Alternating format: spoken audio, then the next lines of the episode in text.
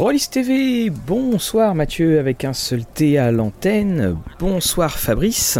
Bonsoir Mathieu.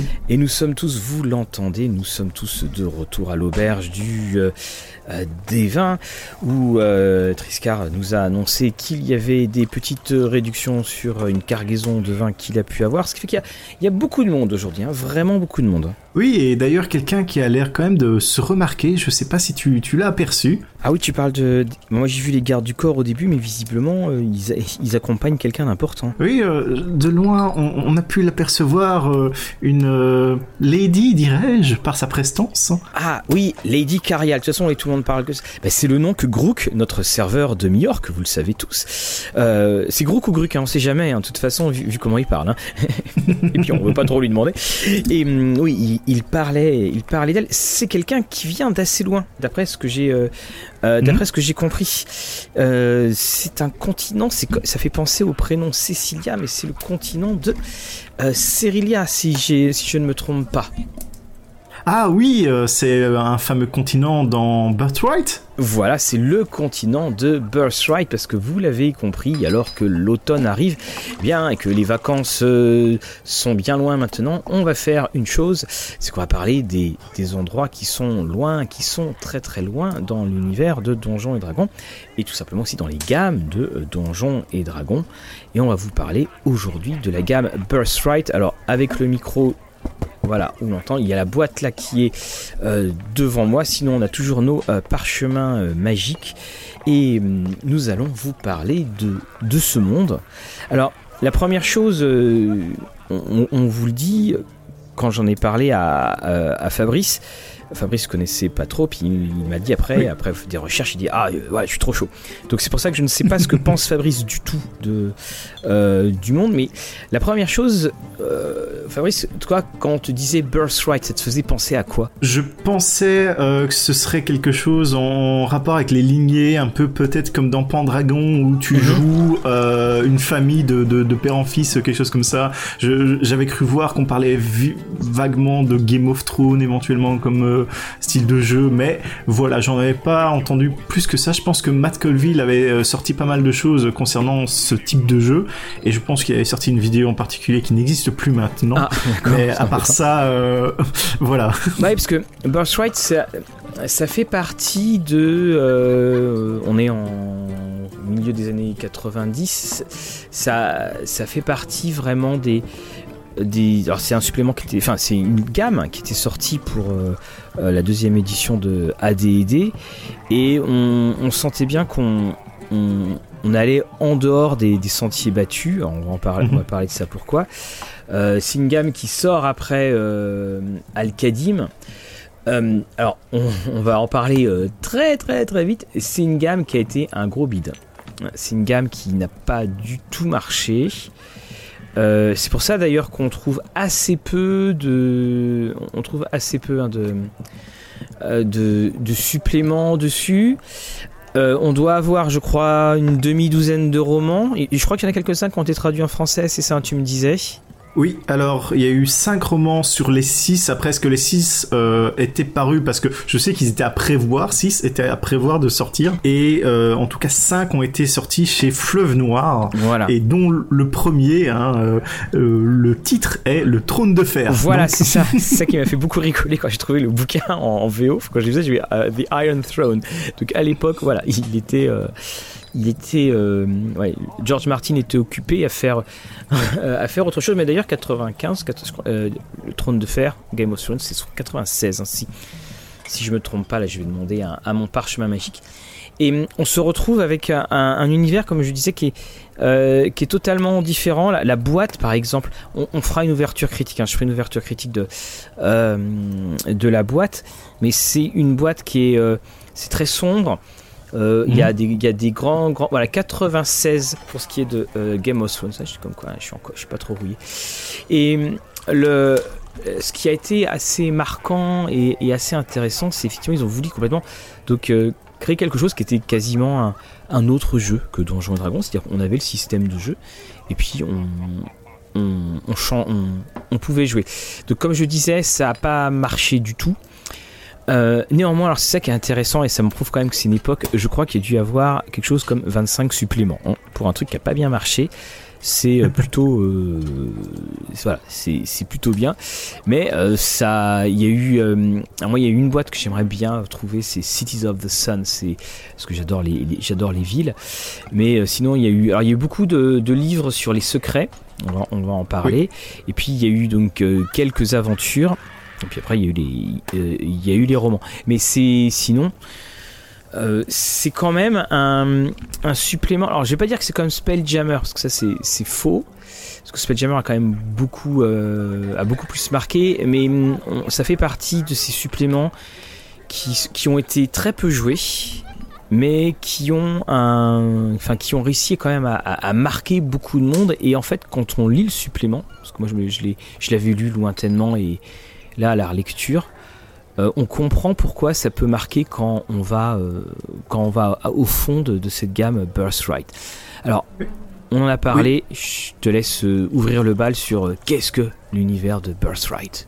Alors, euh, l'univers de Birthright, euh, de base, les dieux ont une sorte de, de bataille avec euh, la- force du mal, hein, une incarnation d'un dieu maléfique. Euh, tout ça en ayant un milieu où principalement des humains, hein, les, les humains Oui. étaient vraiment au centre euh, de, de l'univers, du, du jeu. Il y a d'autres euh, races, on va en parler un peu après. Mais euh, voilà, donc il y a eu un, un gros combat mythologique qui s'est passé et les dieux mauvais et gentils ont explosé et sur cette explosion divine ont relâché leur pouvoir sur les gens présents mais aussi sur le monde Mhm. et les terres. Et c'est ça la particularité dans Birthright. Tu, tu me détrompes peut-être, Mathieu. Non, non, non, non, c'est exactement ça. Et donc on va avoir euh, ces fameux descendants. Vous allez euh, jouer des descendants ou les euh, dans, dans le monde actuel, on a les descendants de, de ces fameux euh, héros qui ont combattu Qu'on appelle les qui Sion, hein, je crois d'ailleurs, de, Oui, de c'est ça. en VO. Ou euh, Blooded, je pense en, en anglais, donc les, les, les sanguins peut-être traduit en, en français euh, un peu hâtivement. Ah, on, non, on dira pas forcément sanguin, mais euh, le, le, on, on a non, tout ce qui est donc dans les bloodlines, et Mhm. puis après on va avoir, euh, moi j'ai- pas, vu le terme hein, dont, euh, dont tu parlais. euh, euh, dedans en fait mais bon après c'est pas bien bien important Ouais. et euh, une des choses qu'on on a le dieu hein, c'est le dieu Azraï qui est le dieu euh, euh, qui est le dieu mauvais.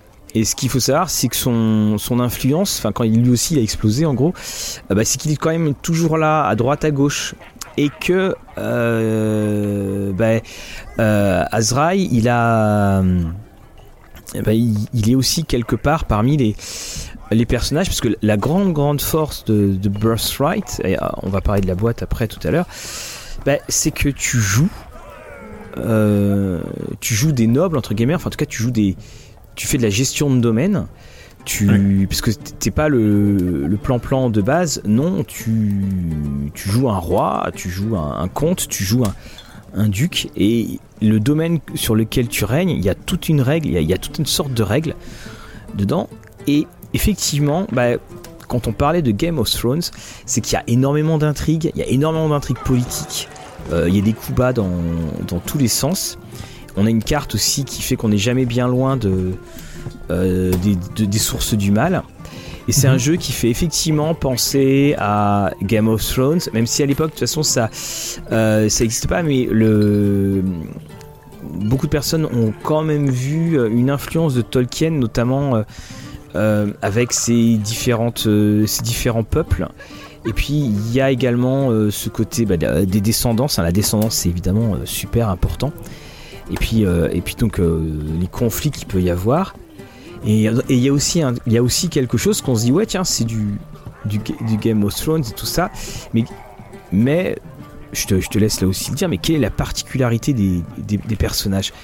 Du fait qu'ils soient différents des autres Alors, nos, personnages euh, auront des pouvoirs spéciaux qui vont pouvoir interagir sur leur domaine, ou même en tant que certaines classes, enfin, on va avoir différents pouvoirs selon certaines classes et aussi euh, des armées, des, suivants euh, qu'on va pouvoir avoir comme ça pour gérer notre domaine et éventuellement s'agrandir, envahir, se défendre et que sais-je.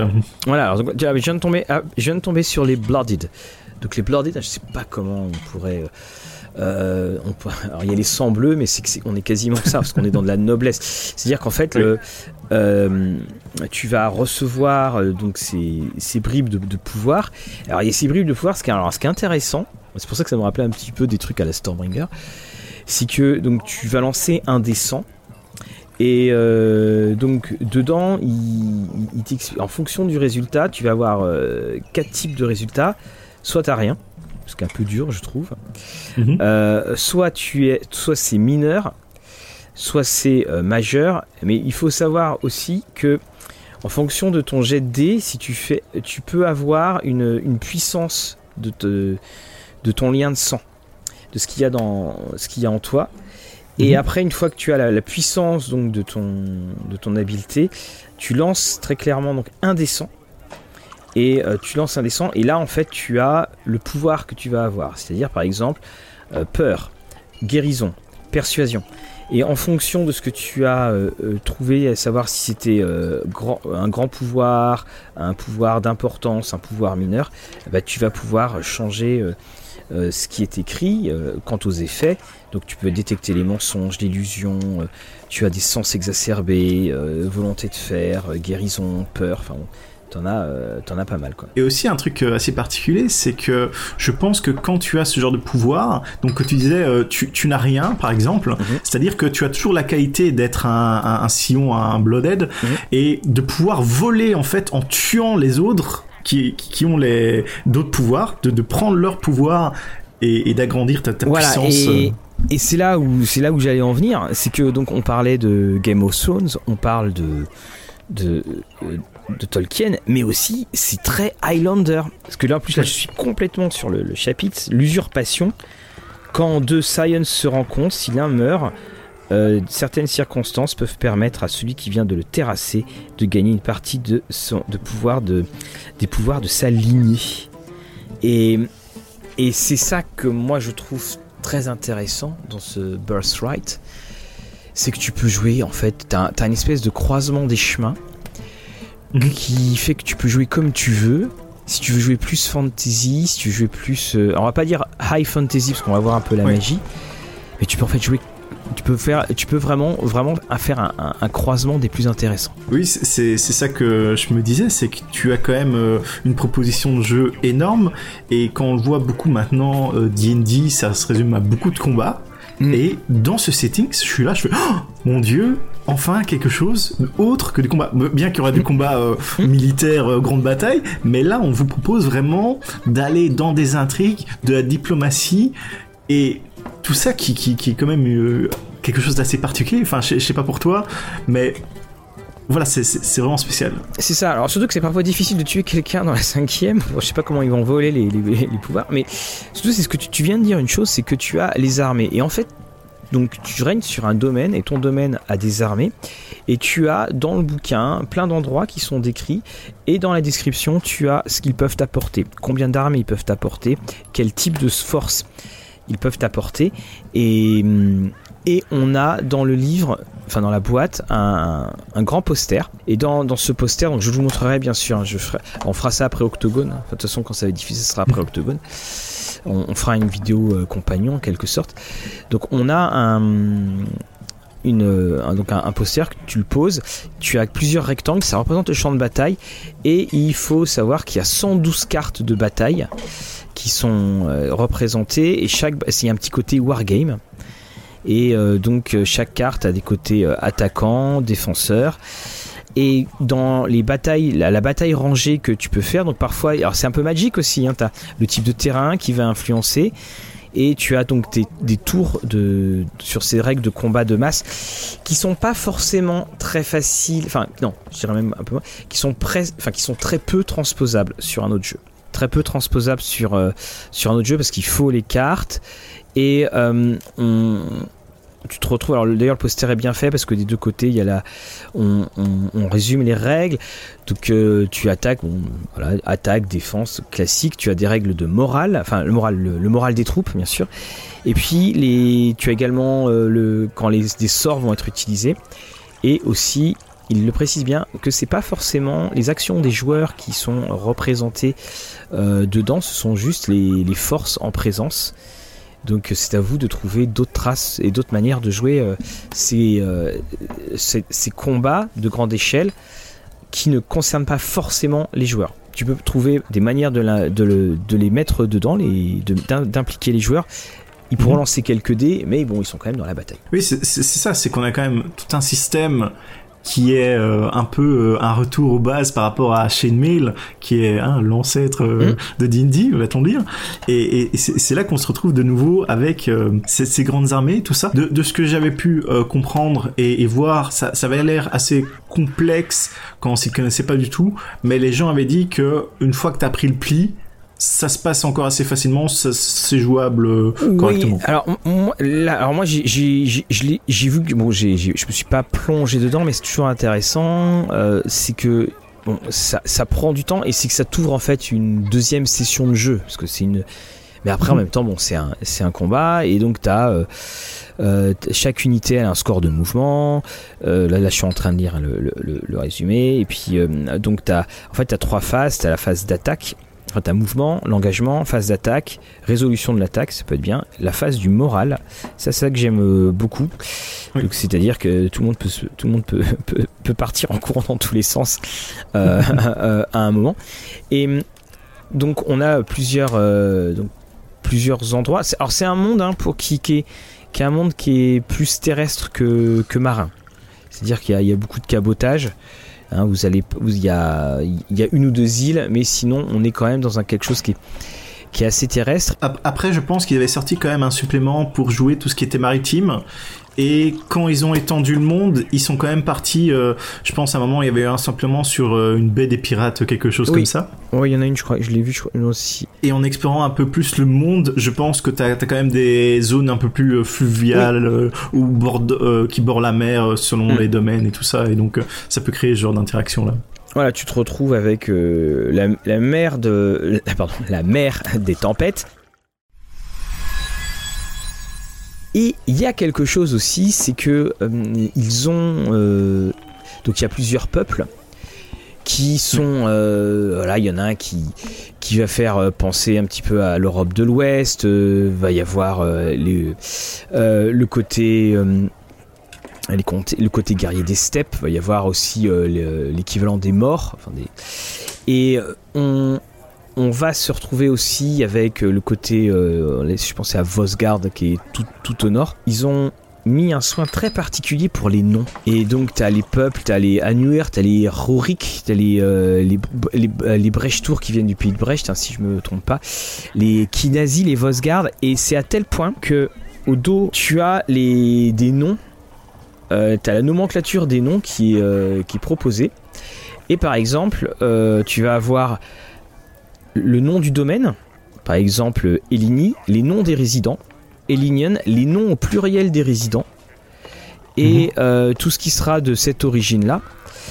Et on a même un guide de prononciation qui est fait, et je trouve que ça c'est suffisamment rare pour être souligné, c'est qu'il y a vraiment eu un effort pour, euh, euh, pour que tout ce qui sera onomastique, c'est-à-dire le nom, c'est vraiment, toutes les choses sont liées. Je pense qu'il est nécessaire de préciser que tout cela, tout ce que tu viens de nous décrire, Mathieu, c'est en rapport avec les humains, sachant mm. que, euh, je l'avais dit un peu plus tôt, c'est très humain centré comme univers. Voilà, tout à fait. Et, et, ça a du coup la particularité qu'on doit diversifier nos humains, qu'on doit développer mm. ces cultures. Et, et, tout ça fait en sorte que justement, tu as ces petits plus euh, qu'on n'aurait pas eu justement dans d'autres univers. Voilà, parce que l'univers de Cyrilia, euh, les, les autres races occupaient ce continent et elles sont, euh, elles sont parties en fait. Et, euh, et tu as eu ensuite les humains qui sont arrivés. Et une fois que les humains sont arrivés, évidemment, bah, ça, ça, a laissé, ça a laissé donc la place justement à, leur invasion et surtout à, tous ces peuples qui sont là. Et c'est pour ça, d'ailleurs, tous ces côtés peuple, c'est là où ça me fait penser le, le Rohan, le Gondor. Ça me fait Mhm. euh, pas mal penser au, au Seigneur des Anneaux. Alors, on a euh, les classes de personnages classiques. hein. on retrouve le combattant, enfin le, guerrier, hein, le fighter, le paladin, le ranger, le priest. Et puis, la magie, il y a quelque chose qui est assez particulier. Parce qu'on on a les wizards et on a les, ma- les magicians, les magiciens. Et euh, est-ce que tu, avais lu des, des choses euh, dessus? Alors oui, euh, donc d'a- d'après ce que j'ai compris, hein, tu, tu me dis si j'ai faux. Donc les euh, wizards, donc c'est des vrais magiciens, ils sont vraiment investis euh, par des pouvoirs très importants, et c'est eux qui vont pouvoir lancer des sorts sur les domaines en, en particulier. Donc vous imaginez la, la portée que ça peut avoir. Et donc ces gens-là sont très très très très très rares comparés euh, justement Oui. aux magiciens auxquels euh, les magiciens vont faire appel à une magie. euh, on parlait euh, de magie d'illusion ou euh, très spécialisée, donc ils sont un peu des sous-magiciens, enfin des, Oui. des- C'est ça qui est. T'as as tout à fait raison. C'est ça qui est assez fort, c'est qu'ils ont. On, on a choisi un, un univers dans lequel. Donc, parce que le terme magician n'existe pas dans la, dans, dans la deuxième édition. Pour ça, à un moment, je Mhm. t'ai dit, mais putain, c'est pas possible, je trouve pas. donc, on a le wizard. Et. Donc, parce dans, cet univers-là, la magie est, en quelque sorte euh, classifiée. Tu vas avoir la, donc la, la magie de, royaume, la magie du domaine, et puis tu vas, as la, la, la magie inférieure et la vraie magie. Et alors les, les wizards, hein, les, les puissants, comme on dit, il y en a, euh, en gros, il y en a 150 dans tout euh, le continent. Et puis des magiciens, t'en as un, autre paquet. Et hum, donc par exemple, ces, magiciens, ces wizards, c'est soit des elfes, des demi-elfes, comme quoi ils, sont présents mais ils sont très très discrets. Et euh, ce qui est alors puis les, alors ce, qui est- marrant, c'est que le, le, le requis c'est 9 en intelligence, c'est tout. Voilà. Mais- Oui, parce qu'on on le rappelle, euh, à l'époque, il y avait des prérequis Mm. euh, pour certaines classes. Donc euh, ici, euh, le, le wizard, ça pouvait être les euh, humains euh, blooded Mm. Et euh, les euh, elfes et demi-elfes, je pense. Et à côté de ça, les euh, magiciens, donc qui sont le- les, les sous, hein, c'était réservé aux humains classiques, ceux Voilà. qui étaient justement pas. Non, alors, ce, qui, ce qui était marrant, c'est que voilà, c'était les humains et puis donc intelligence 12, extérité 12 et, et sagesse 12 parce que 14 pardon. Et parce que justement, alors qu'ils sont l'écrasante majorité, ils ne pouvaient lancer que des sorts. Alors donc des écoles donc euh, ils pouvaient lancer donc des, tous les sorts qui, qui voulaient de tous les niveaux euh, des écoles de divination et d'illusion et sinon pour tout le reste c'était des écoles des sorts de niveau 1 et 2 Oui. donc euh, autant dire que ça limite quand même beaucoup les choses Oui, oui, en soi, je, je pense avoir lu quand même que c'était euh, la majorité de vos magiciens que vous allez pouvoir trouver sont de level 3 maximum. voilà Donc, on, on essaie de faire quelque chose de, de vraiment lourd en magie, ou quand il y a de la magie, c'est quelque chose d'énorme, euh, voilà, c'est faut la craindre, limite. Oui, et puis, mais, et puis- mais de l'autre côté, ton personnage de base, il a des pouvoirs. C'est ça qui est aussi, euh, je trouve, euh, euh, Mhm. très intéressant. Et ça fait un, un- un- un bon mélange. Et puis, donc évidemment, les pouvoirs, c'est pas les pouvoirs les plus. c'est pas des trucs monstrueux non plus. hein. Ça, alors, c'est pas. nettoyage des bottes, des bottes automatiques, mais quand même. Puis alors, donc les, les psioniques euh, n'existent pas. Et puis Mhm. on, on avait donc des, des nouvelles euh, des, des nouvelles compétences, des proficiencies.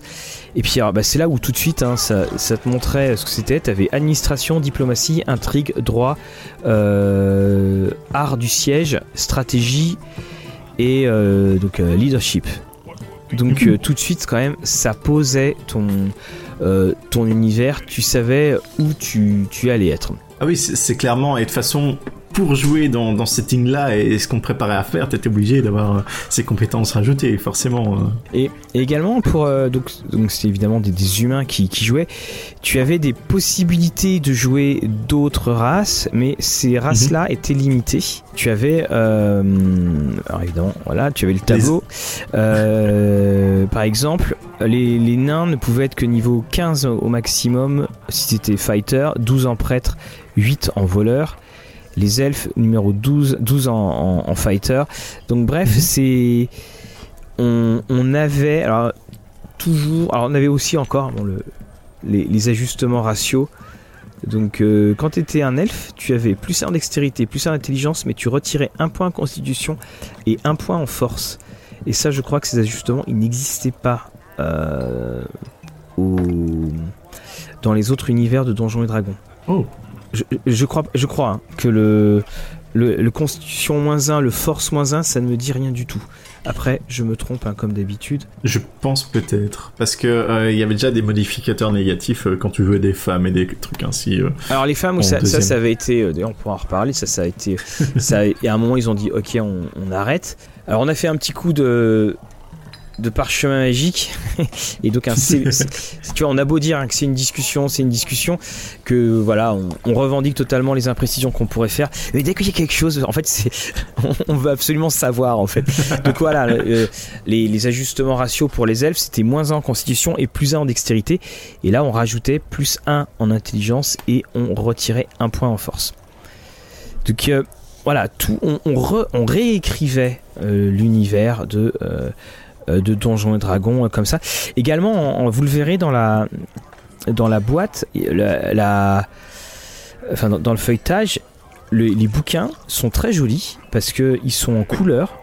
C'est-à-dire qu'il y a un fond, euh, il y a un fond qui est à moitié un fond pastel, qui est de, un, fond fait de paysage et sur lequel il y a le, il y a le texte. C'est très lisible et c'est bah, surprenant parce qu'à l'époque, il y avait pas.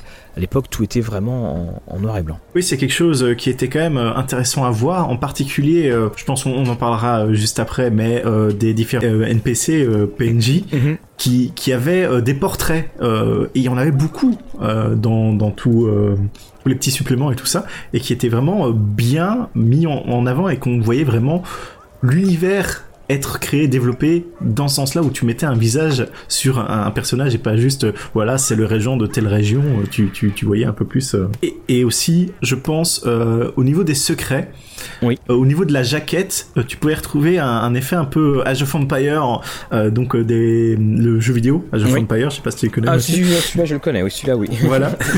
donc, sur les jaquettes, tu avais les, les, personnages, un peu les portraits, et je pense que c'était représenté dans le même style, un peu graphique dans, dans ce style-là, et je, tiens, je connais, et puis je me suis souvenu, ah, voilà, Age of Empire, Age of Empire 2. Et alors, justement, on, a, tu as tout à fait raison, c'est qu'on on, personnalise beaucoup ces, ces PNJ et parfois d'ailleurs ces PNJ font qu'ils peuvent être neutralisés parce qu'ils sont des euh, parce qu'il y a des, des PJ donc euh, on, faisait on, voulait vraiment donner une, une touche euh, très dark fantasy mais une touche avec le côté effectivement cet héritage médiéval. Et euh, là, je suis euh, devant les euh, devant les, langages du continent de Cyrilia, et il y a le guide de prononciation, il est ultra impressionnant quand même. Hein. il, est vraiment impressionnant. Et alors, une des autres choses, alors il y avait un écran dans la boîte. Comme mhm. toujours, regarder un écran, ça permet de voir. Alors, tu sais que je, râle souvent sur le côté maître de jeu, mais ça permet souvent quand même de voir l'ambiance qui est euh, euh, qui est donnée. Alors côté joueur, hein, c'est une espèce de gigantesque bataille.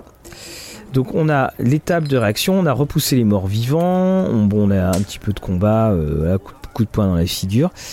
Mais après, on a une règle, on a la règle de des tours de jeu des domaines.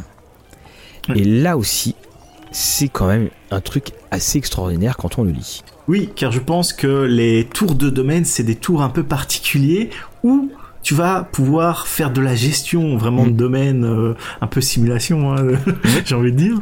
Et euh, donc tu as des actions qui vont sont gratuites, je pense, et d'autres qui vont te coûter des certains points euh, de, de pouvoir de domaine. Oui, il y a effectivement oui, des points qui sont un domaine à un rang. Je crois, je, crois, que c'est de 1 à 10, hein, si je me trompe pas.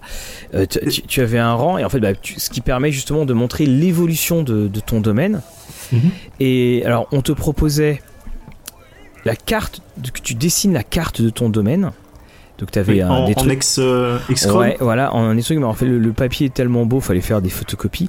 Et puis tu avais une carte de domaine dans lequel donc tu avais le régent, la province, euh, tu avais la force de ta, de ta lignée. Alors ça aussi, hein, la force de la lignée, c'est important parce que bah, euh, euh, c'est comme ça aussi qu'on est respecté. Et puis tu avais à chaque fois donc ce qu'on appelait les, les tours. Alors un, tour de domaine, c'était je crois trois mois. Et à, l'intérieur, eh bien, tu pouvais donc tu avais les points de régence tu avais la taxation, tu avais les coûts de maintenance, et puis euh, donc tu avais euh, plusieurs types d'actions. Tu avais les actions de domaine, donc comme je te disais, et puis tu avais les mouvements de guerre. Et tu te retrouvais aussi dans, euh, dans la gestion à, gérer ce qu'on appelait alors des, on va dire ça des, possessions ou des, territoires, enfin c'est des holdings.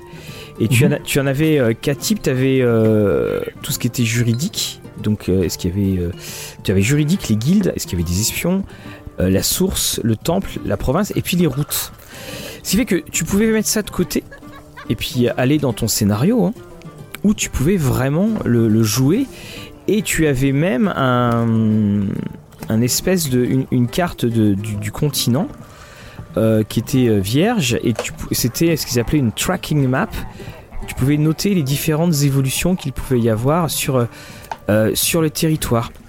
Et, tu avais aussi des domaines qui avaient. Les domaines ont des. Euh, alignements et donc tu pouvais tomber sur tu avais notamment Spiderfell qui était un alignement euh, euh, chaotique mauvais donc fallait éviter de passer tes vacances là-bas. Oui, c'est ça, parce que aussi en fonction des, des pays sur lesquels tu t'entoures, il y, y a, aussi une gestion qui, qui va devoir se, se, faire, et en fonction des alignements, et en général, quand t'es voisin, t'as plus ou moins le même alignement, j'avais cru voir, ou en fonction, il y a des influences à droite et à gauche qui peuvent se passer. Donc, euh... Et, et c'est ce qu'ils expliquaient bien, c'est que euh, euh, c'est pour ça que quand tu commençais à créer ton personnage, bah, fallait une espèce de, session zéro quelque part, parce que mhm. cette session zéro, elle, te, elle permettait de, aux autres joueurs, aux joueurs autour de la table, de choisir euh, leur domaine et puis donc de faire des choses qui seraient un petit peu complémentaires. Et également, c'était un jeu, c'était une gamme où euh, il fallait pas jouer à, à 8 joueurs. Et tout le monde disait 4 joueurs, c'est le chiffre idéal. Les 4 joueurs, c'est euh, parce que voilà, on a, suffisamment d'interaction. Euh, quand on est à plus, c'est beaucoup trop. Et quand on est à moins, bah, c'est que ça manque. C'est que, euh, c'est que ça manque. Donc on pouvait avoir des domaines, prendre des domaines. Et, et donc on avait la, régence, on pouvait aussi perdre son, perdre son domaine. Et on, avait vraiment, on répondait, je trouve aussi à la question de euh, quand tu jouais à haut niveau dans D&D, ah bah ouais, de toute façon, tu vas plus aller à l'aventure. Euh, tu mhm. vas réussir à, tu vas créer euh, quelque chose, les gens vont compter sur toi. Bah, là, dans Birthright, tu commences directement comme ça. Et c'est ça que je trouve que je trouve ambitieux. Et c'est aussi, je pense, quelque part une des raisons pour laquelle ça ça a pas forcément marché. Et parce que tu comprends ceux qui ont été marqués euh, par euh, la, force de ce. Parce que là, là pour le coup, il y a des enjeux, c'est des gros enjeux. Ah oui, oui. Et j'ai trouvé en fait par beaucoup d'aspects que c'était. Euh, bon, le système est pas forcément le plus fluide au monde, mais j'ai quand même trouvé que c'était assez novateur. Il proposait quand même beaucoup de choses qu'on voit maintenant et qui on, te, on, on, réfléchissait sur ce qu'on ne voulait pas dans Donjons et Dragons et finalement on l'a mis dans Birthright. Bah, de toute façon, je pense une des raisons pourquoi euh, ça n'a pas forcément euh, fonctionné Birthright, c'est parce que déjà euh, quand on, te le vendait, on te vendait c'est de la poétique. Et les, joueurs de D&D, en général, bah, ils sont là pour euh, casser du, gobelin, euh, casser de l'orque et tout ça. Et certains, un petit pourcentage, vont être intéressés par justement avoir euh, leur château, faire de la gestion, un peu de poétique. Mais ça doit, être un nombre très très bas. Et aussi, comme tu le disais, la, la couverture assez sombre et tout ça, comparé où tu avais Space Jammer qui était euh, voilà c'était vivace et de Dark Sun par exemple qui était aussi voilà quand tu te retrouvais ça en magasin tu voyais un truc assez générique au final parce que voilà t'as une bataille t'as mmh, des chevaliers et à côté on te vend du rêve quoi. Et oui et t'as complètement raison parce que de toute façon tu regardes la couverture ça qui est frappant c'est euh, alors quand on dit euh, enfin c'est une des couvertures les plus sombres qui existent pour Donjons et Dragons. Et puis bah, tu regardes la, la, la bataille sur la, mhm. couverture, bah, là aussi, c'est que tu, bah, tu vois que des humains. Et ça, c'est quelque chose qui est, c'est pas normalement dans Donjons et Dragons. Dans Donjons et Dragons, bon, déjà tu devrais avoir un dragon. Et, et là, bah, tu avais que, que des humains. Alors on, c'est pas qu'on rassure, mais il y avait quand même hein, dans les, types d'actions qu'on pouvait avoir, hein, les, notamment sur les, actions des, domaines, il y avait quand même l'action aventure qui elle était gratuite d'ailleurs. et, là, c'était effectivement, si vous voulez voir ce qui se passe dans la colline d'à côté, si vous voulez aller chercher la gloire et la fortune, euh, vous pouvez. Mais tu vois, il y avait des petits conseils. Il disait attention au maître de jeu, essayez de vous arranger pour que ces aventures soient euh, plutôt courtes. Mhm. Euh, et puis qu'elles doivent aussi correspondre. Enfin voilà, il, comprenait bien l'enjeu. Il voulait pas trop céder non plus au, au bas instinct, j'ai envie de dire. Je pense dans une vidéo en particulier, il prenait un exemple qui était assez marquant. C'était euh, tu dirigeais ton royaume, puis tu avais un problème avec des bandits, euh, et donc bah t'avais envoyé euh, éventuellement de, de, de, quoi régler le problème, mais ils n'avaient pas pu régler le problème. Et du coup, qu'est-ce que tu fais? Est-ce que tu envoies plus d'armées ou tu te déplaces avec tes compagnons pour régler le souci toi-même? Tu vois, c'est ça qui était. C'est ça. Alors justement, là, ça m'a fait penser à, à, autre chose que tu parles de, des, des, des compagnons. Et là, je je, pense à, notre, euh, notre jolie lady qui est, qui est dans la taverne. Elle a un, elle a un garde du corps. Eh bien, euh, quand tu lisais la description euh, du, du, mage, il était mhm. écrit. Alors attention, hein, du, wizard, donc du plus puissant, hein, que quand tu étais regent, donc quand tu étais à la tête d'un royaume, tu commençais le, le, jeu avec une cohorte de 2d6 plus 5 soldats qui te servaient de garde du corps. Et puis mmh. il précisait, et entre guillemets juste après, seulement s'il règne sur une province. Tu vois, pourquoi tout était bien précis. Et donc dans les actions, bah, tu pouvais faire, euh, tu pouvais créer des remous. Tu pouvais aussi euh, t'arranger pour euh, modifier la loyauté envers le, euh, le dirigeant, tu pouvais créer des choses, donc tu, rajoutais. Donc on avait effectivement un côté. Euh, on avait la relation à l'hexagone, mais c'était pas que pour de la découverte. Et en plus, euh, il y a vraiment moyen de, faire des interventions chez les ennemis, enfin ou les territoires sur le côté, que ce soit de l'espionnage, tout ça. Mhm.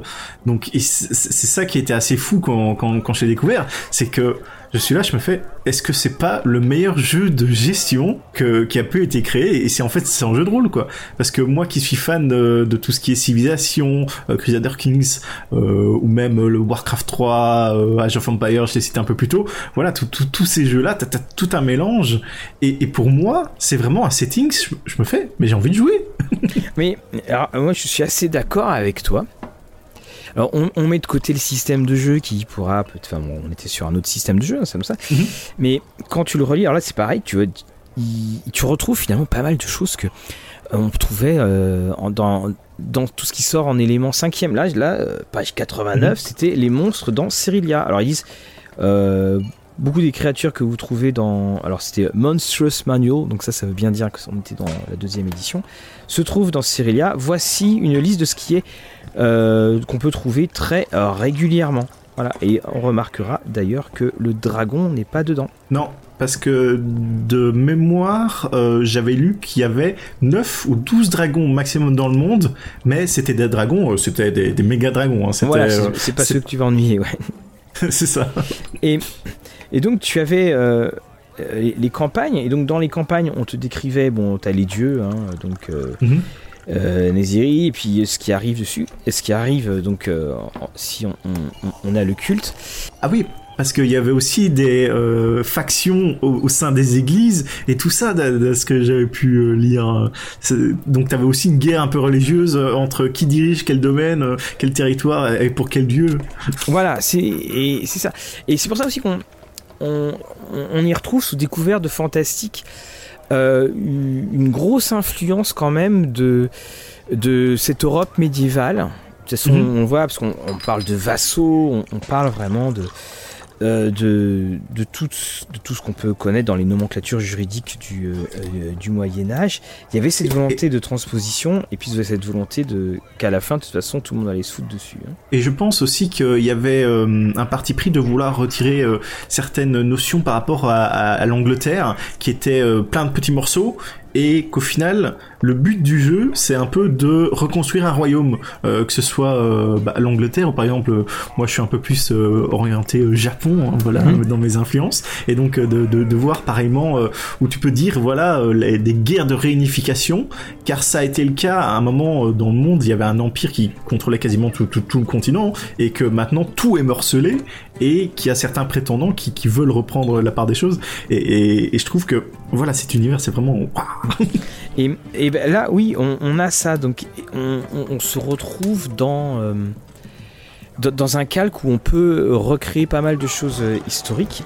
Et alors, le, le, alors, je vous ai, ce que j'avais commencé à lire le livre de règles, le, tout premier, c'était l'Atlas de Cerilia. Alors, l'Atlas de Cerilia, il fait 20 32 pages. 32 pages. Et là, tu vois, même en le, en, le refeuilletant, c'est ça qui est super étonnant, c'est de voir le contraste qu'il y a entre ces couvertures ultra sombres et euh, la, beauté de cette. euh, la, euh, la, la beauté des, illustrations, enfin le côté couleur est très clair de l'intérieur. Donc on, explique le, grand combat de, tous les dieux, ce qu'on a appelé la, guerre de l'ombre avec Azraï. Et puis on a eu la naissance des nouveaux dieux et des abominations, et puis après les ruines, la formation de l'Empire, et puis ses ruines, et puis après les, les, différents peuples. Et c'est pour ça que euh, d'ailleurs chaque peuple a été décrit dans des suppléments, et on s'est retrouvé avec euh, bah, les secrets de ces, euh, de ces différents peuples. Il y a même au dos l'évolution du, continent. Et donc le livre 3, alors c'est le livre 3 est très très intéressant, c'est ce qu'ils appellent les ruines de l'Empire. Et dans le ruines de l'Empire, eh bien, on va retrouver à la fois une description des différents endroits, et puis surtout, on va parler des personnalités, et on a quasiment 20 pages, plus de 20 pages, Mhm. sur comment jouer. Parce que c'est vrai que c'est c'est c'est assez compliqué. Alors on parle de, donc de toutes les côtes, la côte, la côte sud, et, alors- et à chaque fois c'était ce que je te disais, c'est que on, on parlait de différentes provinces et on parlait donc des des, PNJ qui sont importants. Alors et on se retrouvait à chaque fois avec euh, les, forces en présence qu'il pouvait y avoir et qu'on pouvait utiliser. Et parmi les grands méchants, donc on a de Spiderfell comme endroit, et c'est ça que j'ai trouvé euh, intéressant. Donc euh, l'alignement de l'endroit est chaotique, mauvais, et c'est bien écrit. Ceci n'est pas disponible pour les personnages joueurs. Oui, car il y avait certains domaines qui étaient réservés, euh, enfin, ou conseillés pour les joueurs, et t'avais un degré de difficulté éventuellement euh, selon les ressources que tu recevais, et des domaines euh, qui étaient interdits pour les joueurs. Mm. Et, alors, et ça, je trouve que maintenant on est dans, un do- dans, dans une mode où euh, les joueurs peuvent tout jouer. Ça, ça surprend énormément, euh, je, euh, je trouve. Et hum, donc on décrit tous, les, tous les endroits. Et donc là j'arrive sur, euh, sur la fin. Parce que finalement on a un monde qui, qui est bien décrit. Puis surtout c'est qu'on on a un monde, c'est... Comme les descriptions et les composantes de ce monde, c'est assez low fantasy. Je trouve que ça vieillit pas trop. Et puis c'est Oui. assez, euh, assez crédible en fait. Et, et surtout pour ajouter tout ça, ils avaient euh, sorti des livres euh, en fonction des, des, des cultures, et là où tu allais retrouver plus d'informations que tu pouvais éventuellement donner à tes joueurs s'ils jouaient cette culture-là en particulier. Et, et tu vois, là je vais, je vais te lire le, le, le Mhm. petit préambule qui me dit sur les philosophies d'histoire, d'aventure. On dit que le temps n'attend personne. Et c'est le cas dans les campagnes de Birthright. Les événements ne vont pas attendre les, PN les- les personnages joueurs. Bravo. tous les régents ont des euh, peuples, ont des, pro- ont des plans euh, qui sont bien à eux, et la plupart d'entre eux n'en a absolument rien à faire euh, d'attendre que les gentils joueurs, euh, que les gentils joueurs, en gros, je traduis rapidement, euh, Mhm. se mettent à réagir. Pensez aux Bah. campagnes de Birthright comme étant en quatre dimensions, le temps restant aussi important que l'aventure, que ou que l'endroit où vous jouez, ou que les gens qui sont impliqués dedans. Et ça, je trouve ça assez excellent comme définition. Tout, tout à fait, je, je dis même bravo. Hein. Je suis le premier à essayer de faire ça euh, en jeu euh, en cinquième, euh, c'est-à-dire euh, que le monde est vivant, hein, Mhm. que les quêtes que vous- les aventuriers n'acceptent pas ou décident de partir sur autre chose, bah, seront peut-être résolues par d'autres aventuriers ou alors tu auras les mauvaises conséquences qui viendront à cela. Et pareil pour les, les, schemes et euh, autres plans machiavéliques mhm. des, autres régions et tout ça. Et, surtout que, et surtout, par exemple, pour les, les repos, de savoir que ces aventuriers, on prend un long repos, ça risque d'avoir une grosse influence étant donné que le monde est vivant. Parce que quand tu lis un peu les suppléments euh, de, de, Dragon, euh, euh donc les, les, les, campagnes officielles, je pense, j'avais joué avec Tiamat le, la première campagne euh, à low level, et euh, donc je joue en tant que joueur, et le groupe n'arrêtait pas de prendre des longs repos, c'est-à-dire il cramait tous les sorts, long repos, euh, cramait tous les sorts, long repos. J'ai fait OMJ, bah si tu veux, tu dis qu'à un moment, bah il y a tel événement, voilà, c'est passé sous le nez, voilà, et justement, on devait arriver, on devait retrouver un château, bah le château était parti quoi. et, et, et c'est exactement, en fait, on se retrouve dans, dans les, points des, des, bacs à sable où, où en fait les, les PNJ euh, sont les anti-PNJ de jeux vidéo, c'est-à-dire euh, euh, c'est pas celui soudainement qui se met à s'animer parce que tu rentres dans son auberge et qui mhm. passe sa vie dans son auberge. Soudainement, voilà, ils, font ça. Et là, c'est donc là, c'est un, conseil hein, pour parce que dedans il y a une petite campagne à faire de famille. Et puis ils disent bien, bah, également, ne vous sentez pas prisonnier des, tours de domaine. Euh, et euh, il peut y avoir donc euh, également la négociation, la diplomatie avec vos lieutenants. Et c'est ça qui, qui marque énormément, c'est que tu te retrouves à, à jouer avec aussi des personnages qui vont devoir être tes amis. Il y a vraiment une collaboration euh, très forte. C'est mhm. pas parce que c'est pas entre joueurs qui vont se taper dessus parce que pour le coup, s'ils se tapent euh, entre euh, entre joueurs, bah, il va y avoir un, petit souci. C'est-à-dire que ça va impliquer une grosse partie du continent. Et on a une manière, je trouve, très adulte de, de jouer à, à, Donjon. Alors, je précise, hein, parce que même si je pense pas qu'il y aura beaucoup de monde qui, qui va la voir. Quand je parlais des, 20 dernières pages d'aide, euh, en fait, non, je, confondais avec la, partie. Donc, on parle régulièrement des philosophies et on donne régulièrement euh, des euh, conseils pour jouer, mais là, c'était pas dans ce troisième livre. Pour revenir un peu euh, sur ce que tu disais euh, par rapport aux joueurs qui avaient des domaines, est-ce que on était euh, tous obligés d'avoir des domaines tu, pouvais, tu, tu, juste avoir un joueur avec un domaine et puis le reste était un peu voilà ses conseillers, ses aides Bah alors, je crois que techniquement il y avait rien qui t'en empêchait, mais ça veut dire que si t'avais pas trop de domaines, je pense pas que t'étais un descendant. Et donc côté pouvoir, ça devait devait pas être génial. Parce que donc, bah là justement, tu vois, là je, tombe sur euh, jouer une campagne. Là, c'est là c'est les conseils généraux qu'on trouvait dans le premier mhm. livre. Euh, bon, c'était pas 20 pages, hein, ça en était 5. Et euh, donc, c'est ce qu'ils mettent. Et alors là, c'était quand même une des premières. Ils écrivent Mener une campagne de Birthright est un sacré défi pour un maître de donjon. Mhm. car en plus des interactions des personnages imaginaires, vous allez euh, devoir euh, prendre des notes sur une douzaine, voire plus, de royaumes en entier.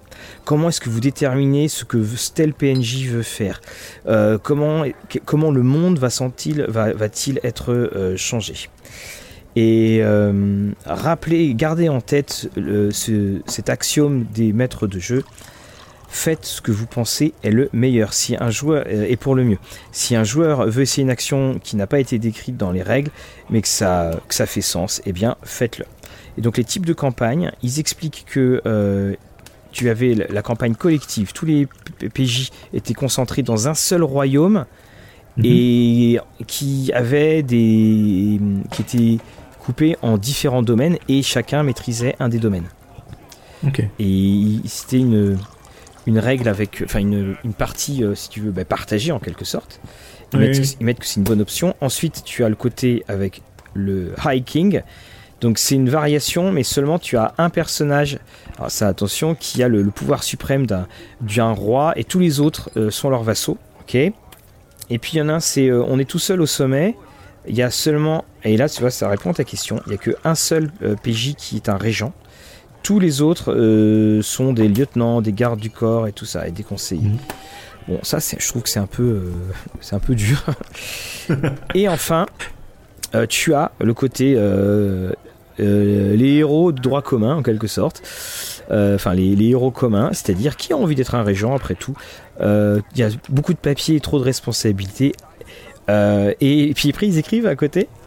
C'est exactement comme dans les autres campagnes de donjons. voilà. Ah, ah, après, j'aime bien peut-être partir sur cette approche où tu joues des aventuriers normales, mais de la force des événements, le fait que tu aies un personnage qui, qui soit un Sion ou un Blooded avec une grosse lignée, on attend de toi que tu accomplisses ces choses-là et qu'on va peut-être te manipuler que pour que tu arrives oui. à quand même accéder à un domaine. C'est également euh, complètement même possible parce que justement, tu as la, dernière possibilité de jouer qui était à chacun son trône. Alors il s'explique bien, c'est euh, ce qui sera le plus difficile à jouer, mais c'est mhm. également ce qui va vous être le plus satisfaisant. Chaque joueur va créer un personnage régent et un domaine. Tu définis le centre de, de l'aventure que tu veux créer. Le mhm. joueur qui est le régent va être le plus impliqué dans cette aventure et il va prendre en quelque sorte la. Euh, c'est lui qui va un petit peu diriger et qui va prendre le dessus quand va falloir gérer ce genre de problème. Et les joueurs qui sont loin de l'action peuvent créer des personnages communs qui vont aider le, euh, personnage. Et il dit attention à la rivalité entre euh, personnages joueurs. Il pourrait très bien en fait rentrer en, il pourrait très bien donc justement être en compétition et en concurrence pour, pour certaines ressources. Donc en, gros, ce que je comprends, ce dernier-là nous propose que chaque joueur a un peu un contrôle d'un endroit et que les autres joueurs créent des semi-personnages pour l'aider dans ce cas-là. Et puis on passe l'action sur un autre personnage avec son voilà. Et alors moi ça me fait penser, c'est ultra moderne et ça me fait penser à ce qu'on pouvait retrouver dans Ars Magica mhm. avec le phénomène de troupe. C'est-à-dire que tu avais ton ton personnage mais en fait, à côté, tu créais plein d'autres petits personnages pour jouer différents types d'histoires et qui étaient toujours en rapport avec ta campagne. Mhm. Et puis, alors, tu vois, les, que voudraient les PNJ Les PNJ, bah, ils veulent que leur, euh, est-ce que leur domaine doit grandir? Est-ce que euh, euh, quel est l'alignement du domaine? On parle des, voyages, les la logistique des voyages, et puis on a le côté euh, alors il le dit bien, ne négligez pas les, aventures. Donc les aventures, hein, c'est vraiment, euh, on va voir ce qui se passe euh, ailleurs.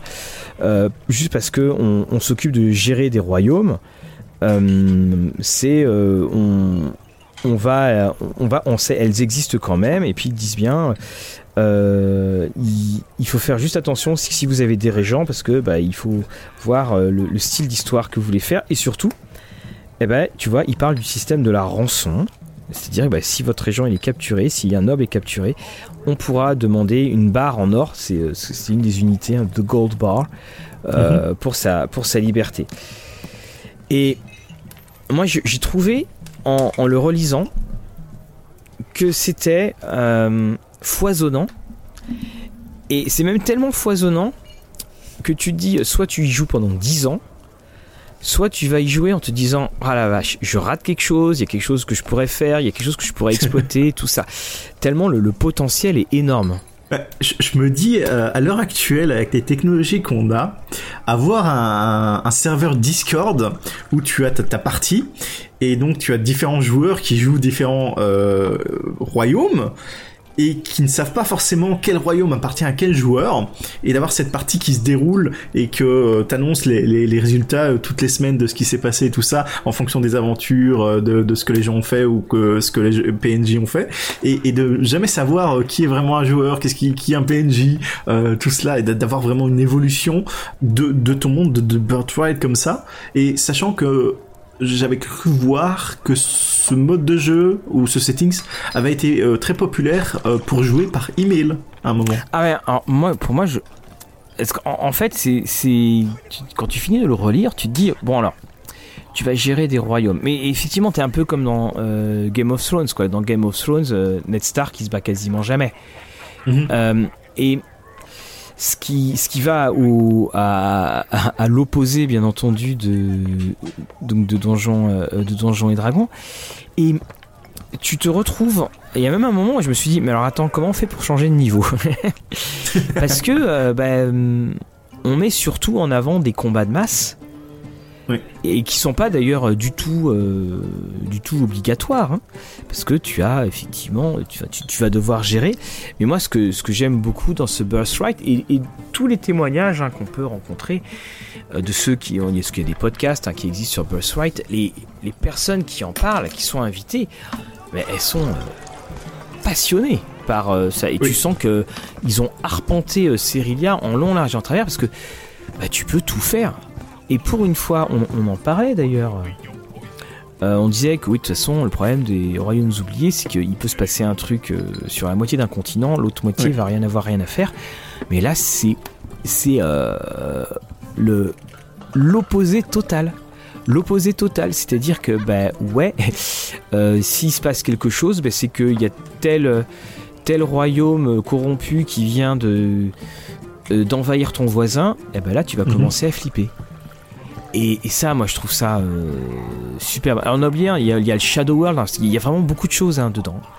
Oui, mais, c'est ça, hein, tu, le dis, il y a beaucoup de choses dedans, et c'est ça que je trouve ça ultra riche, euh, ce settings, car ils ont vraiment défini énormément de choses, de peindre vraiment j'utiliserai le mot peindre cet univers et de, pouvoir te donner des, choses à, jouer vraiment et pas juste euh, des informations euh, qui sont vaguement pertinentes. Non, non, quand on décrit un domaine, on décrit le régent, euh, sa façon qu'il a de, comment dire, sa politique, le type de taxe, oui. plein de choses, plein de choses. Et qu'est-ce que tu peux t'attendre à jouer, à trouver en, passant par là, en voulant négocier quelque chose éventuellement euh, Oui, parce que et, je trouve aussi alors que tu, parlais du, jeu en sur Discord, je trouve aussi que ça se prête mhm.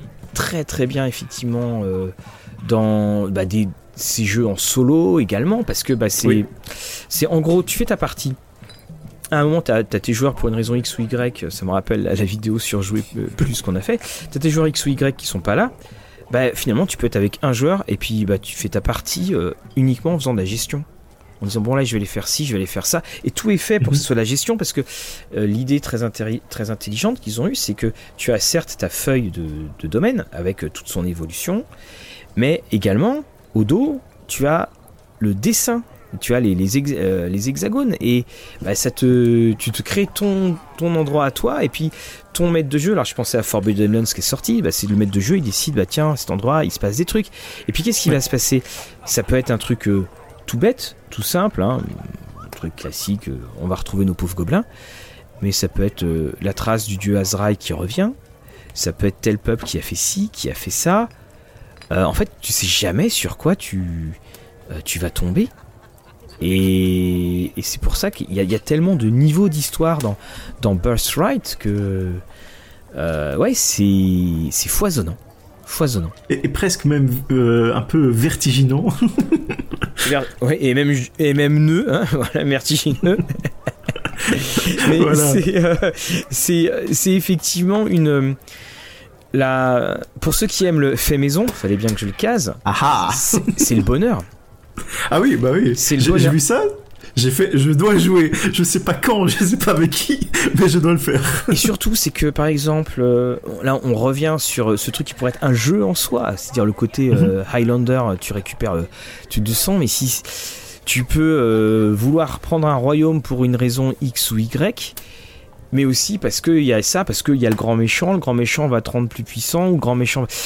C'est super. Et, et, moi, ce que j'aime bien, c'est que ça, force, je trouve, une collaboration euh, entre joueurs. Et, ça, c'est ça aussi, c'est bien parce que tu as une responsabilité et puis peut-être qu'à un moment, bah, tu as envie. Alors je, alors sais pas, il faudrait que je regarde parce que bon, il y a eu beaucoup de suppléments, hein, comme. Euh, enfin. il y a quand même il y a eu 5, ou 6 boîtes. Euh, mais alors je crois que c'était des boîtes qui étaient surtout sur, pour décrire des lieux. Mais on, on a une on, euh, des règles sur. Euh, enfin, je sais pas si j'ai pas vu ça, mais des règles où on peut renverser le. On peut renverser le. Euh, le roi. Alors je pense de toute façon qu'elles existent. Enfin bon, ah oui, il y a, y, a, y a un million de choses à voir, quoi. Et. voilà, et je, je trouve que c'est quelque chose qui est. qui est quelque part assez injustement sous-estimé. C'est quelque chose qui est passé totalement dans l'oubli. Alors mhm. c'est normal que ce soit passé dans l'oubli parce que bah, il y a eu le rachat de Wizard et puis Wizard, en gros, on se concentre sur euh, les, trois gros de Donjons et Dragons. Les trois gros de Donjons et Dragons, t'as euh, les Royaumes oubliés, Greyhawk, Dragonlance. Enfin, c'est à peu près ça. Et aussi pour te dire à quel point euh, Birthright est, peut-être même plus considéré, c'est que lors des sondages que tu peux avoir sur ah quel univers vous connaissez? de D&D et tu vois bah Dark Sun revient, il y avait Space Jammer,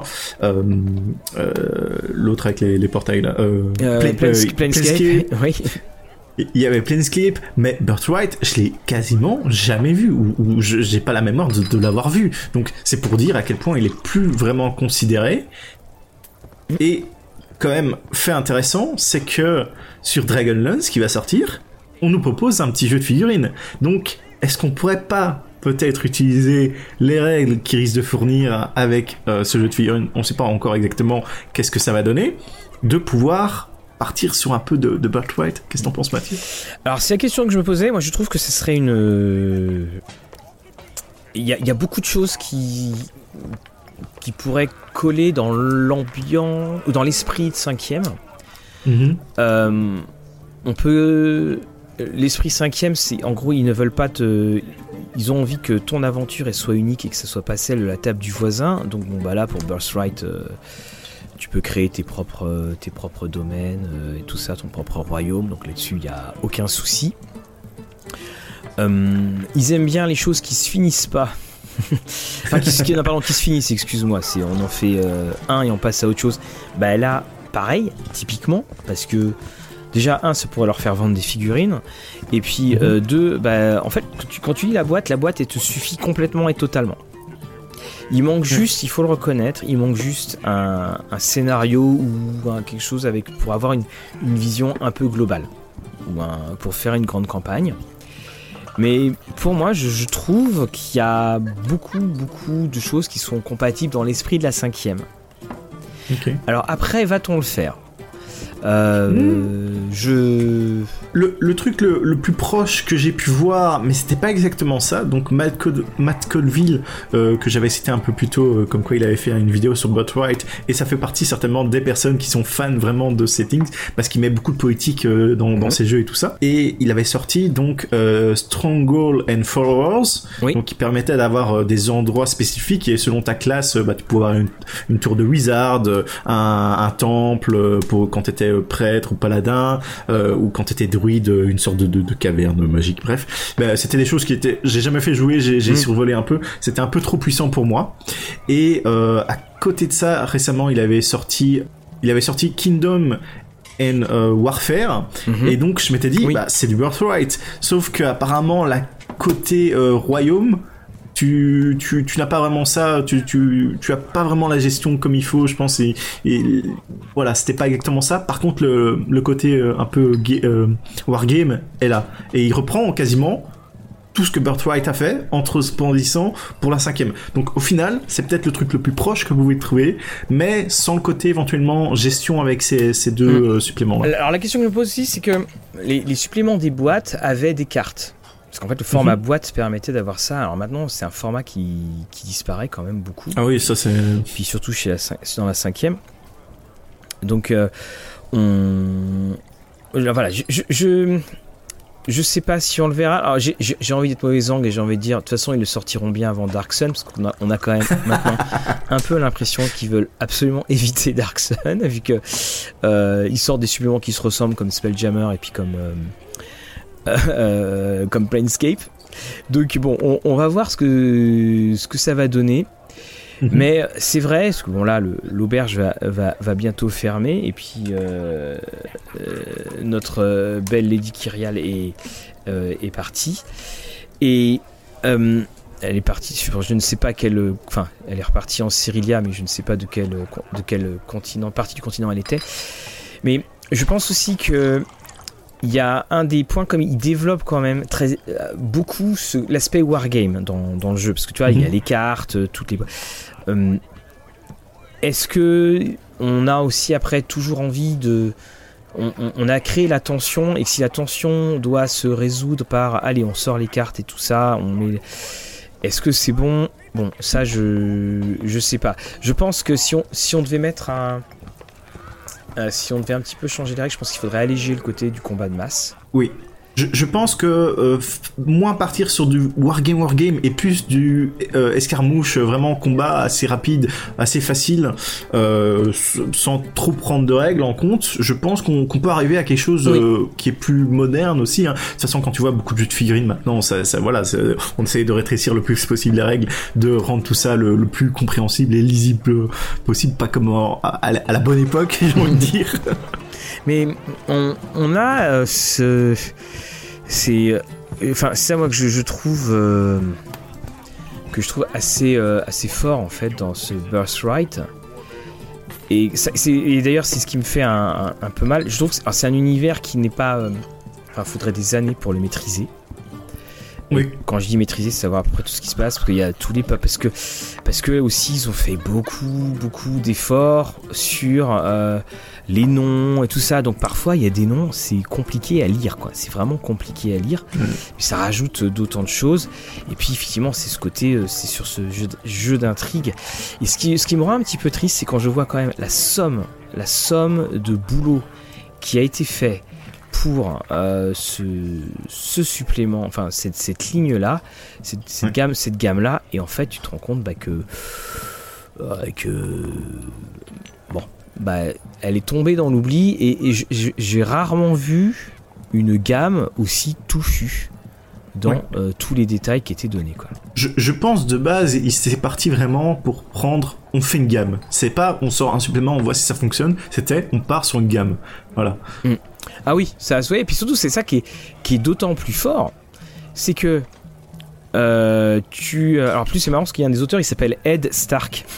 Alors, quand, tu, connais l'ambiance, tu dis tiens, euh, c'est c'est que encore une fois, c'est la t'as la gamme, t'as la boîte, t'as besoin mhm. de rien d'autre en fait, hein, parce que t'as ton imagination, t'as as, besoin de rien d'autre. Et là, bah non non, ça a été ça, ils ont rajouté encore, euh, encore plein de choses. Et puis à chaque fois, ils rajoutaient également tout ce qui était les cartes, tout ce qui, enfin vraiment, il y avait, il y, a, il y avait beaucoup, beaucoup de choses. Et tu créais ton monde.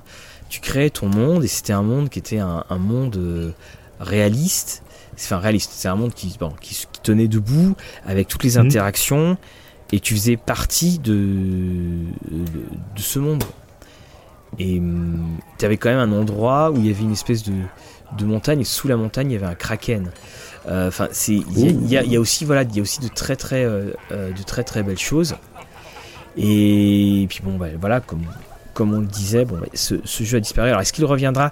Je crois que c'est la composante Wargame qui, qui devrait être modifiée. Hmm, peut-être, euh, ça, on, verra. Mais euh, peut-être en fonction de comment fonctionne Dragonlance, euh, s'il voit qu'il y a quelque chose d'intéressant à creuser là-dessus. Mais vu qu'il le propose même pas dans les sondages, je pense que la, cet univers est vraiment oublié, oui, abandonné. Ah oui, Je, je, pense qu'il est abandonné. Alors, on, on trouve ça et là. Euh, des, fans qui ont fait des, des, fichiers de conversion. Alors en même temps, je trouve que pour le coup, là, la conversion, elle est plutôt simple. Hein. Euh, la conversion, elle est euh, vraiment simple. J'étais tombé sur une conversion d'Alcadim qui était un peu, de, pardon, une conversion de Dark Sun pour la mhm. cinquième qui était un peu plus compliquée. Là, c'est comme c'est assez low fantasy, c'est. Oui, c'est plus simple. Voilà, c'est plus simple. Mais c'est voilà, on... bah, ça fait plaisir, moi, je trouve, de, de découvrir ce genre d'univers. Et je, pense que. Tout à fait. Je pense que tous les deux, quand on s'est dit, bon, là, on va faire Fight, on voulait le faire parce que c'était pas trop connu. On, on se rendait pas compte à quel point ça allait être euh, un, un plaisir ah non, c'est clairement un coup de cœur. Moi, j'avais été un peu euh, quand j'ai commencé mes recherches, traîner un peu les pieds. Je me ouais, bon, ça risque d'être un peu, voilà, je sais pas de quoi m'attendre, voilà, politique, tout ça. Et au final, en découvrant, hein, après une vidéo, une vidéo, euh, un, un, sujet de blog par-ci par-là, j'ai même vu quelqu'un euh, qui joue aux jeux vidéo. Il y a eu un jeu vidéo. Oui, il y a eu un jeu vidéo, tout à fait, oui. Et, et je cherche, waouh, waouh, vraiment. Pour les, les plus anciens, je pense il y a eu un, un jeu vidéo qui s'appelait Defender of the Crown, qui était justement sur la réunification de toutes les petites provinces anglaises. Enfin, tu faisais. Euh, moi, voilà, ça m'a, ça m'y a fait, euh, ça m'y a fait penser euh, également. On mettra, bah, d'ailleurs, on pourra mettre en, en, description le, mm. le, lien sur la, la conversion en cinquième édition. Ça peut, ça pourra vous donner, ça pourra vous donner des, idées. Et, et, puis bah donc bah, c'est les, nous on va reprendre nos petites affaires et on va reprendre euh, nos chevaux et puis on va aller rechevaucher. Voilà, la, nuit est belle, la nuit est un peu frisquette, mais c'est une belle nuit d'automne. Alors là, nous allons nous retrouver la semaine prochaine et je ne sais même plus si nous avions euh, trouvé un sujet pour la semaine prochaine qui est peut-être dans nos listes. Normalement semaine prochaine, sauf éventuellement euh, invasion de maladies mhm. divines hein, qui pourraient toucher ceux qui sont, nous. voilà, ceux qui sont à l'octogone. voilà. Euh, donc on serait parti sur euh, les races. Voilà, ok. toutes les évolutions et euh, comment donc les toutes celles qu'on peut trouver et puis les évolutions donc entre cette période où tu étais ta race était un elfe et tu étais aussi une classe de personnage et comment exactement et comment tout est arrivé. Comme quoi, on va reprendre une bonne petite chope de bière pour le voyage parce qu'on va avoir beaucoup de choses à dire euh, la semaine prochaine. En attendant, euh, nous vous souhaitons une excellente où que vous soyez. Hein. Alors si vous nous écoutiez en voiture, euh, on l'a pas dit au début, mais bien attention. Ah oui, hein, c'est un peu tard. voilà, c'est un peu tard. Alors si vous êtes à l'hôpital parce que ou chez le garagiste parce que vous avez embouti quelque chose, on vous souhaite évidemment une excellente semaine et puis comme on dit, prenez bien soin de vous et que surtout vos parties soient belles.